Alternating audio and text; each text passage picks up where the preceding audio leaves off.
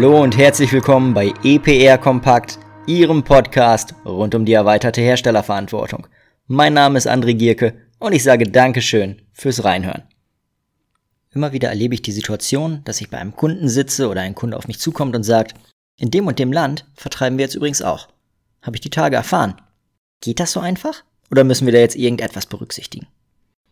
Diese Fälle sind ganz typisch und einerseits der ganz normalen Dynamik im Vertrieb geschuldet, andererseits aber auch dem Denken in der Organisationsstruktur.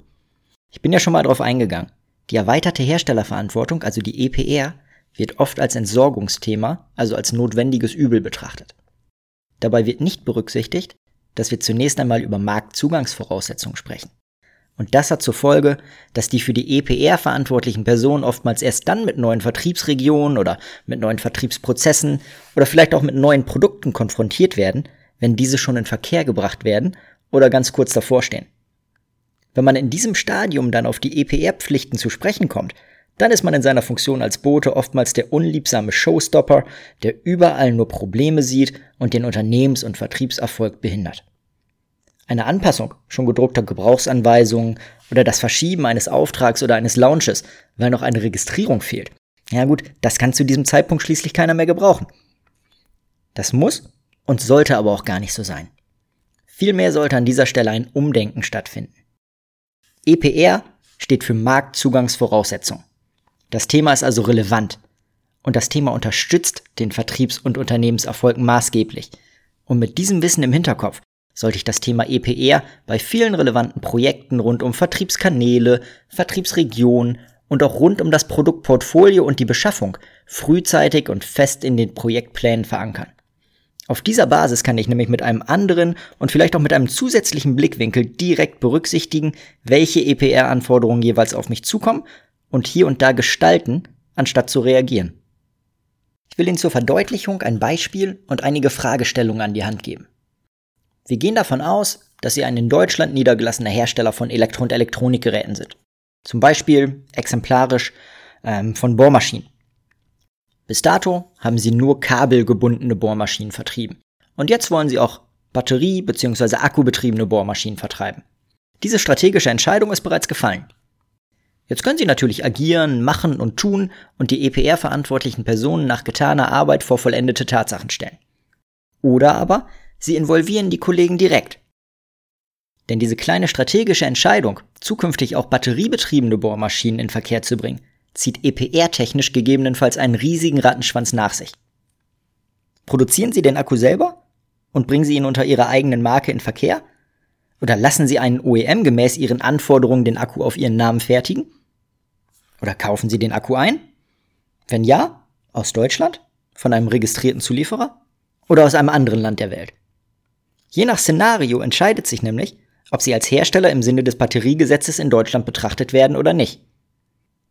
Wenn Sie diese Verpflichtung zum Beispiel vermeiden wollen, dann sollten Sie Akkus beziehen und verwenden, die innerhalb der Supply Chain bereits ordnungsgemäß registriert worden sind. Aber selbst wenn Sie diesen Weg gehen, sind Ihre Verpflichtungen noch lange nicht erfüllt. Die Batterien, die Sie beschaffen, müssen natürlich konform sein, also beispielsweise korrekt gekennzeichnet.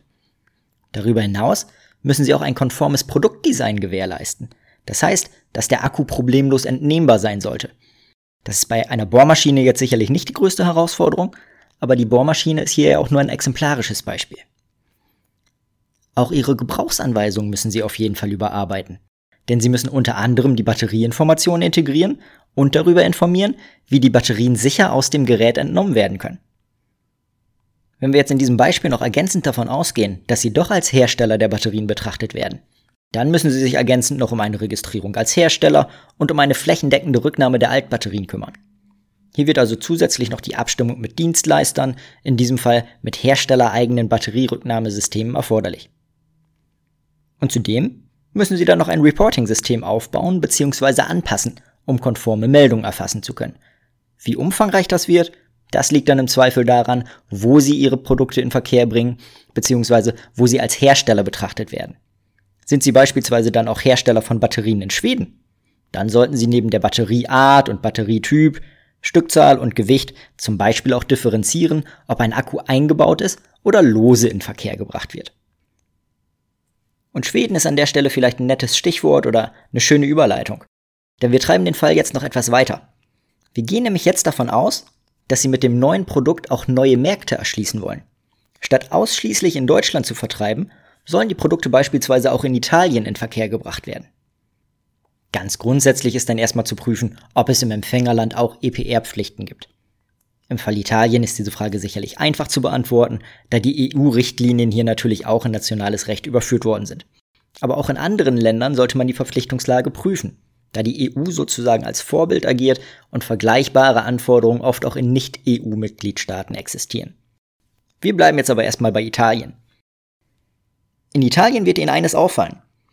Wenn Sie bis dato nur die deutschen Informationspflichten erfüllt haben, dann müssen Sie nun aktiv werden und Ihre Gebrauchsanweisungen hier und da etwas anpassen. Ansonsten erfüllen Sie nämlich die italienischen Anforderungen nicht. Und dann stellt sich darüber hinaus sicherlich wieder die Frage, wie die Produkte in Italien in Verkehr gebracht werden. Via Fernvertrieb an den direkten Endnutzer? Über einen Distributor bzw. einen Vertriebspartner? Wird ein Netz an Handelspartnern aufgebaut und aufgeschaltet? Existiert vielleicht eine Niederlassung oder wird eine Niederlassung gegründet? Nutze ich einen Handelsvertreter, der in Italien agiert, aber auf meinen Namen und meine Rechnung vertreibt? Es gibt hier zahlreiche Möglichkeiten. Und je nach Weg ist die Verpflichtungslage separat zu bewerten. Es stellen sich also folgende Fragen. Wer ist Hersteller? Benötige ich einen Bevollmächtigten? Kann und möchte ich jemanden freiwillig entpflichten? Beispielhaft genannt sind hier vielleicht sogar die Verpackungen. Wenn ich in Italien nicht über eine Umsatzsteuer-ID verfüge, dann kann ich, selbst wenn ich es möchte, Verpackungspflichten nicht freiwillig übernehmen. Wenn ich dann als Hersteller definiert werde, welche Anforderungen kommen dann noch auf mich zu? In Italien reden wir da beispielsweise von der Ausweisverpflichtung italienischer Registrierungsnummern und von einer sichtbaren bzw. unsichtbaren oder verklausulierten Ökogebühr im Rahmen der Rechnungslegung. Das heißt also, hier kämen entsprechende Aufgaben auf die IT zu, die dann dafür sorgt, dass alles da steht, wo es zu stehen hat. Ebenfalls ist sicherlich zu bewerten, welche direkten Compliance-Kosten habe ich zu erwarten?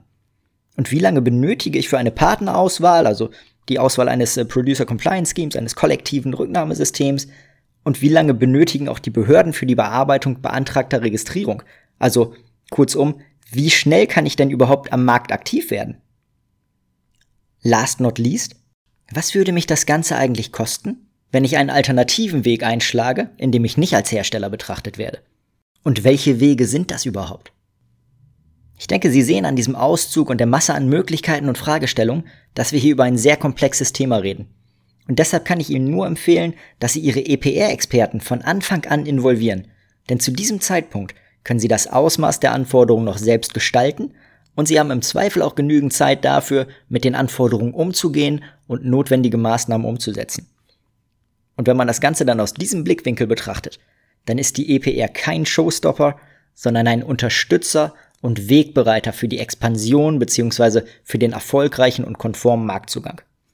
Also, schauen Sie einmal, in welchen Prozessen oder an welchen Stellen die EPR bei Ihnen bereits berücksichtigt wird und denken Sie gegebenenfalls hier und da über eine Anpassung nach.